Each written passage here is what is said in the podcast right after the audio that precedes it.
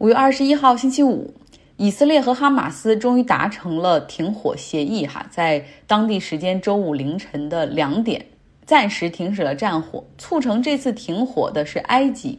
这不是埃及第一次调节停火了。在二零一四年，也就是上一次 Intifada。就是这种交火冲突中，也是埃及进行的调停。那停火协议其实都很脆弱，稍微有些擦枪走火，就马上会双方就会继续恢复轰炸。那在二零一四年的时候，埃及先后促成了九次暂时的停火，最终双方才真正结束了冲突。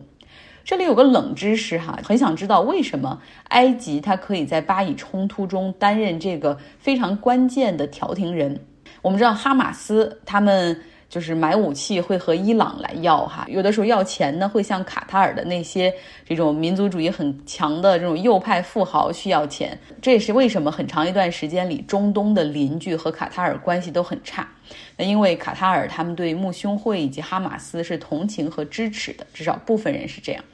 那哈马斯呢？他也会向土耳其去要一些政治上的支持，哈，在国际社会上经常替他们说说好话，喊喊冤。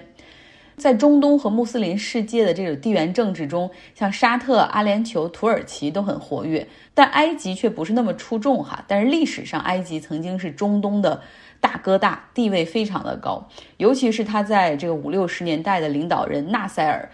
那简直被称为中东的一道光，哈，是阿拉伯民族主义英雄等等，带着小弟们和以色列开战，而且从英国人手中收回了苏伊士运河的所有权，大搞这种石油国有化。他的这种做法。也影响到了其他中东国家，然后他们就像沙特啊等等，就就把西方石油的七姐妹那七家大的石油公司过去所签订的那些非常不平等的商业条款给推翻了，就是一笔勾销，然后重新建立起一个新的石油利润的分配框架。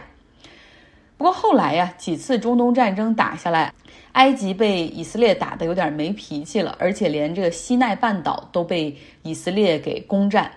后来呢，以色列决定就是将这个基本上没有什么自然资源，然后荒漠寸草不生的西奈半岛，还是还给埃及哈，然后以此呢换得跟埃及的和平建交。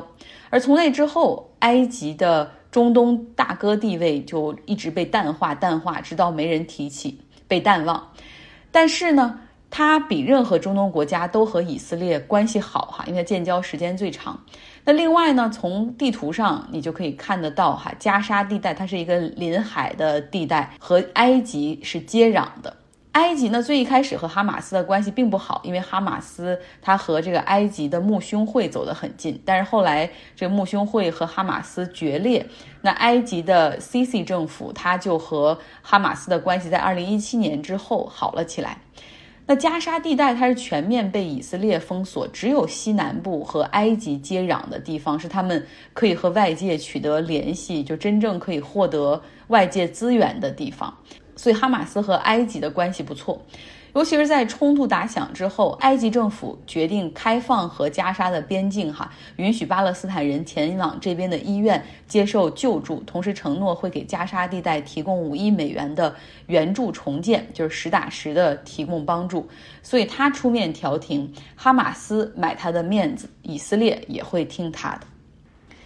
那这一次巴以冲突，实际上。给以色列带来了一个潜在的非常大的负面影响，那就是美国人部分的美国人开始对和以色列的关系重新思考，尤其是年轻人左派，他们现在更加同情巴勒斯坦人，反感以色列。比如说，民主党内部对待以色列的问题已经出现明显的裂痕。众议院的议员 AOC，他为代表的这种年轻议员，非常积极地批评以色列，要求美国取消对以色列的军火销售，要求削减美国对以色列的经济和军事支持等等。在参议院里面，虽然是独立的这种党派哈，但是他对民主党的选民有非常大的影响。他就是 Bernie 桑德斯，他虽然自己是犹太人，但是他批评起内塔尼亚胡毫不手软。然后甚至指责内塔尼亚胡政府现在就是搞对巴勒斯坦的种族清洗，然后这个为巴勒斯坦鸣不平，大声疾呼。所以现在呢，有很多左派，尤其是在年轻人之中，他们都会在问：为什么美国要用纳税人的钱去支持这个经济上和军事上都很强大的以色列。美国每年要给以色列提供三十八亿美元左右的军事援助，就这些钱哈是直接给他的，然后以色列可以再用这些钱来美国去买军火，或者是进行军事和情报方面的这种部署和研究。这美国的年轻人都在问，为什么要支持这样的一个国家哈？这个国家。在过去十几天里，毁掉了加沙地带十七个医院，其中也包括 COVID-19 的检测中心，让七点二万的巴勒斯坦人无家可归。为什么要支持这样的以色列？那你尤其是看到很多美国的犹太人也开始在质疑内塔尼亚胡，质疑以色列，然后呢，认为就是以色列对于巴勒斯坦做的太过分了。这样的舆论转向，未来会对以色列带来很大的伤害。过去。很多美国人都不会想的这个问题，就是以色列和美国是不可撼动的盟友关系。那现在大家重新去审视这些问题，就是我们为什么要去支持这样的一个甚至连人道主义都不讲的政权？来到英国，英国王子威廉他发声明谴责 BBC，他说：“我的母亲戴安娜王妃的死，不仅是因为 BBC 记者 Martin Bashar 犯下的错误，也是因为 BBC 九十年代管理之风不正。究竟是怎么回事呢？”戴安娜王妃在一九九五年接受了一次 BBC 电视台的采访，然后她讲了很多自己婚姻中的问题，哈，属于那种超级爆猛料。他承认查尔斯和卡米拉一直都有婚外情，还说出了那段很著名的话，哈，就是我的婚姻有点拥挤，因为这里有三个人。然后他也承认自己也有婚外的爱人和感情。BBC 这个电视节目播出之后非常震惊哈，然后这个加剧了查尔斯和戴安娜之间关系的破裂。之后，这个英国女王伊丽莎白二世也写信给查尔斯，就是允许他们离婚。那这件事儿让戴安娜的情绪就更加的低落哈，然后同时呢，也让他成为更多黄色小报。争相追逐和偷拍的对象，所以在一九九七年的时候，我们看到那个时候大批记者跑到巴黎去追戴安娜王妃去拍她，然后她乘坐的汽车为了在巴黎市中心的隧道里甩掉记者，发生了车祸，戴安娜丧生。那么说说这个 BBC 的记者 Martin Bashar，他到底做了什么呢？他是用非常不道德的手段争取到了这次采访，相当于是骗戴安娜王妃，然后。接受了这次采访，吐露真心。当时这个巴沙尔呢，他还是个很年轻的记者，根本就没有什么人脉，跟王室也没有什么往来。他呢找到了这个 BBC 的美图编辑，哈，在他的帮助之下，伪造了银行的文件。任何国家的媒体里面，你一个记者要去做什么样的选题，你采取什么样的手段，然后能争取到这次采访，很多是要过那种编辑会的。所以他既然能够得到美图编辑的支持，这说明就至少他们那个部门的编辑会，就是他的上司是很认可他这样做法的。他伪造的银行的文件呢，是讲说这个皇室成员有收钱、泄露戴安娜这种私生活的情况，而且他还谎称说，像戴安娜王妃和查尔斯王子身边的这些助手和工作人员都有收钱来监视他。然后这个巴沙尔呢，就找到了一些关系哈，然后把这些消息转告给了戴安娜王妃的弟弟。然后意思就是说，你看现在对你们情况非常不利，你应该劝一劝戴安娜，然后也出来接受采访。那他弟弟看到这个情况，觉得很严重哈，居然有这么多人都是在收钱，在监视戴安娜王妃，所以他就告诉姐姐，然后认为说应该有一个渠道让他讲出自己真实的处境，然后还觉得这个记者还挺可信的。就这样，Martin Bashar 他就骗来了一个和戴安娜王妃专访的机会，所以是非常不道德的手段。但是至少我们看到这个 BBC 它的编辑部是默许的。那日后甚至当这个英国皇室，呃，尤其是戴安娜王妃的弟弟要求对他展开调查的时候，BBC 也是草草了事。直到最近哈，这是十多年之后，这将近二十多年之后了，才进行了一次独立的调查。所以这个也让威廉王子以及哈里他们非常的生气的原因所在，就是不是一个记者的问题，而是整个 BBC 的问题。好了，今天是周五，节目稍微短一点。那节目的最后，还是给大家来听一听我们讲这个读书俱乐部里面讲日本权力结构之谜这本书。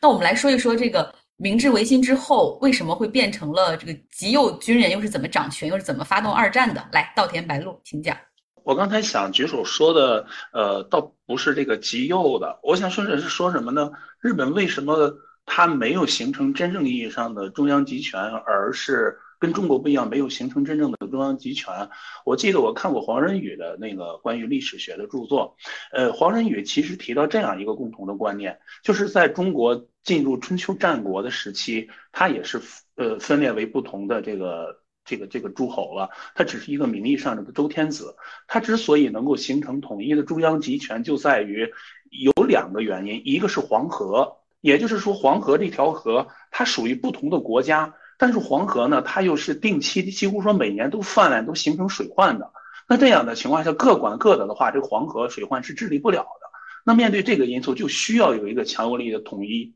的中央集权来共同的完成治理黄河的这个任务。呃，还有一个原因就是，呃，不，就是说，除了楚国，好像齐国这一类的之外，其余的北方的那些诸侯国家都面临着游牧民族的这个强大的入侵，也就是说，他可以从任意一个地方去进行各个击破了。那那样的情况下，为了抵御北方的这个游牧民族，也需要一个强大的中央集权来出现。而日本，它作为一个岛国，刚才一位书友说的，它面对的威胁首先不是人，而是海洋。那这个海洋，它跟治黄河不一样，它不需要大家团结起来共同来来面对海洋的什么危机，呃，所以说，呃，是不是这个原因也导致日本没有形成一个强有力的一个中央集权？而简单的说，它为什么形成极右翼军人的掌权？我我看到这个书中提到，日本它本身它就是一个权力分散，而正是因为它没有一个。强大的中央集权，那那样的话也没有一个人说了算，那就导致他后来的这个中下层的军官，往往是激进的来搞一把。就是我听到一个说法，就是日本它还奉行军界奉行一个原则，就是一一个风气，就是下课上动不动就把上边的那个领袖给干掉，然后怎么去做？呃，这是不是跟他没有一个统一的方向或者中央集权？有这个原因，那就是说，既然权力是分散的，它又存在下课上的这个风气，就像关东军一样。那我现在中国东北搞一把，我搞起来了，有了这个成果了，那那那你你上边我把篓子捅了，就像孩子一样，我闯祸了，那最后抹平的还是家长。那所以说，是不是这个原因就导致了日本会逐渐的出现极右翼的呃军人掌权？谢谢。对你刚才说的很对哈，就是因为你看那个天皇也没有什么实际的权利，对吧？然后你改成君主立宪制，按理说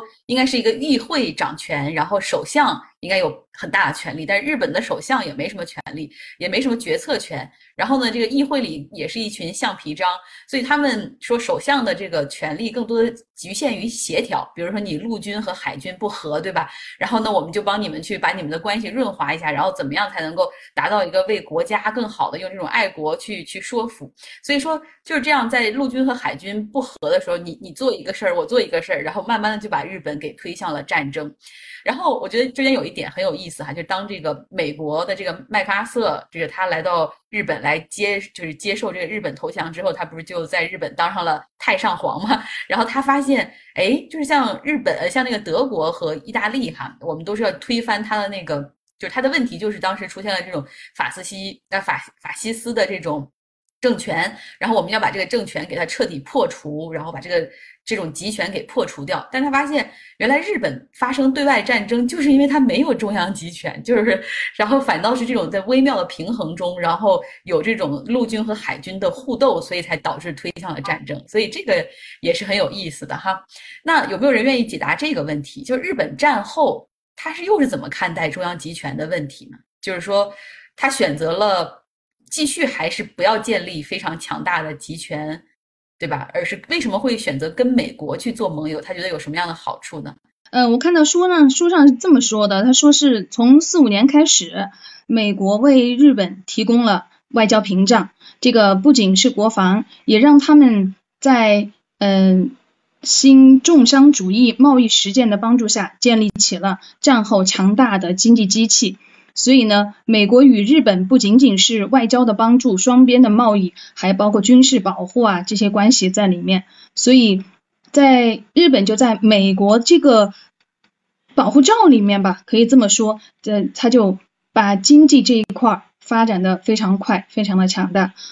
说的很好，说的很好。对呀，就是有美国。保护我，对你给我派一些驻军，像我们我们国人有的时候特别不理解，说啊，你日本你现在算一个国独立的国家吗？你现在有那么多美军基地在那儿，美国人，而且我们国内也总喜欢报道那种，就动不动美军基地又怎么引起当地人抗议了，所以就是我们不理解美国和日本的这种关系。但是看这本书之后，大家会能理解，日本人他是切切实实的感受到了和美国人做盟友的好处。你在外交上有人保护，然后战争上如果有人要跟你动手的话，那有后面有美国在你。甚至在军费投入上都都要省很多钱，我就可以集中精力的，然后继续去好好的搞搞经济。那美国又是世界第一大经济体，跟他是盟友的话，那在贸易上我也会有很多的便利，对吧？然后跟着他一起怎么怎么样？就是刚才这个问题，实际上我是想说一下，嗯嗯，就是是这样，就是刚才我们说到历史的话，就是说它是一脉相承的，以后它实际上没有一个改朝换代，所以它文化上承继的非常好。所以，这个日本一个非非常大的特点，它是文文化上非常自信的民族。